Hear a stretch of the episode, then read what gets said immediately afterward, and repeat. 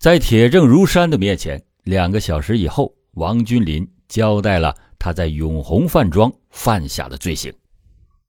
王君林来到了永红饭庄不久，他就对如花似玉的黄蝴蝶产生了恶念，只是因为每天晚上黄蝴蝶都与母亲在一起睡觉，他无法下手。三月四日的晚上，得知到刘志英要回家叫地，没有在店里睡。当天晚上，在吴村看完电影以后，王君林再次的返回饭馆，卸下门板，摸进了黄蝴蝶睡觉的那个套间。刚准备强奸她，黄蝴蝶突然就醒了，并且马上的大叫了起来。王君林赶快用枕巾堵住了她的嘴，顺手扯过灯绳，活活的将她勒死，然后从容的发泄了他的兽欲。从王君林强奸杀人的作案手段。胆大妄为、不计后果的犯罪心理，以及长期流窜的经历入手，就联系到毗邻的长安县数起久侦未破的同类案件。户县公安局及时并案侦查，这一起案件被命名为“并字三五”系列杀人强奸案。经过民警们八天八夜的深挖，王君林这个隐藏了十二年之久的嗜血淫魔，终于是原形毕露。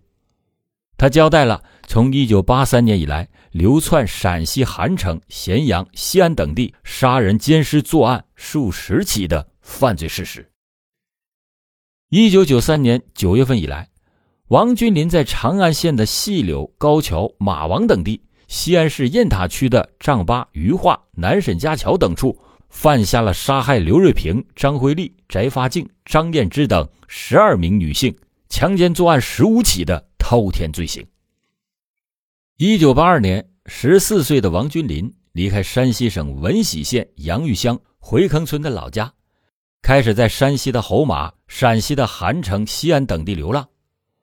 一九八三年，刚到西安的一个多月里，他白天讨饭，晚上就在火车站桥洞内过夜，靠打烧饼混到了一九九零年。经过人介绍，王君林到大王镇的吴中村给人帮工。从此，他就留在了村上。夏天他一身衣裳，冬天也就一身衣裳。一个人吃饭，全家饱的王君林，甚至连一床被子也都没有。在谁家干活，就在谁家吃住。他可以拉粪、看果园，地里的农活也能干。谁家娶媳妇、盖新房，他还可以当小工，打打下手。别人干活是为了挣钱。而他的要求却仅仅是混个肚子饱。吴村人甚至挺喜欢这个不怎么计较的年轻人。日后永红饭庄引狼入室，招致血腥之灾，也正是因为贪图了这个廉价的劳动力。当王君林骑上自行车出去行凶作案的时候，人们就以为他不过是回西安的亲戚家，没有人知道他的底细，也没有人知道他的行踪。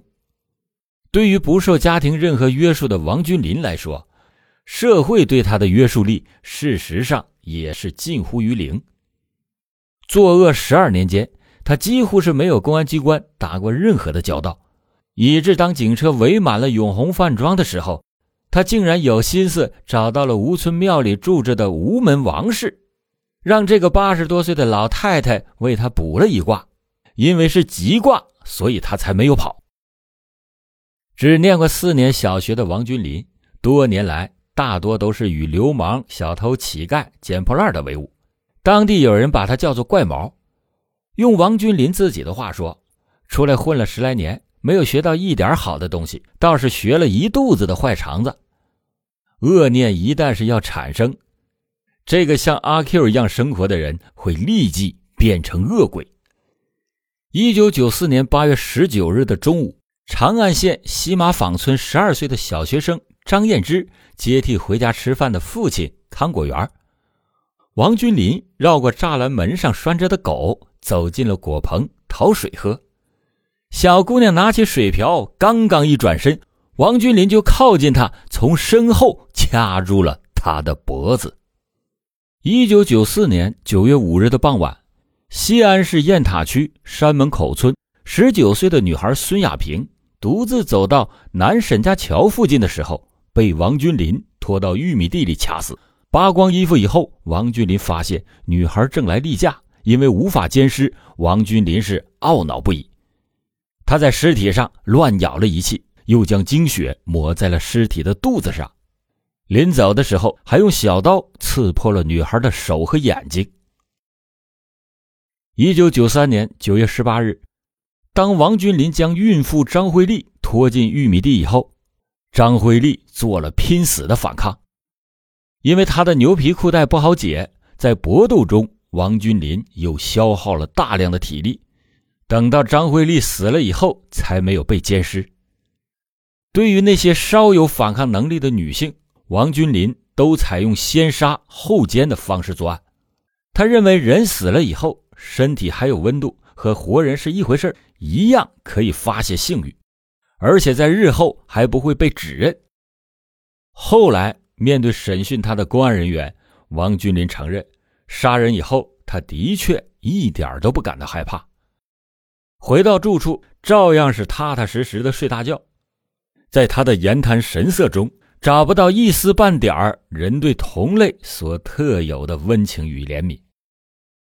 一九九五年三月十一日，办案人员千里迢迢的来到了山西省闻喜县阳鱼乡回坑村，见到了回坑村的村长王华林以及王君林的母亲张永兰，从他们那里得知到了王君林的身世。一九六七年元月，十九岁的张永兰怀着身孕离婚，改嫁到了回坑村王建改的家，五个月以后生下了王君林。虽然说是一样姓王，但是王君林在家庭中却无论如何也没有办法取得和两个弟弟同等的地位。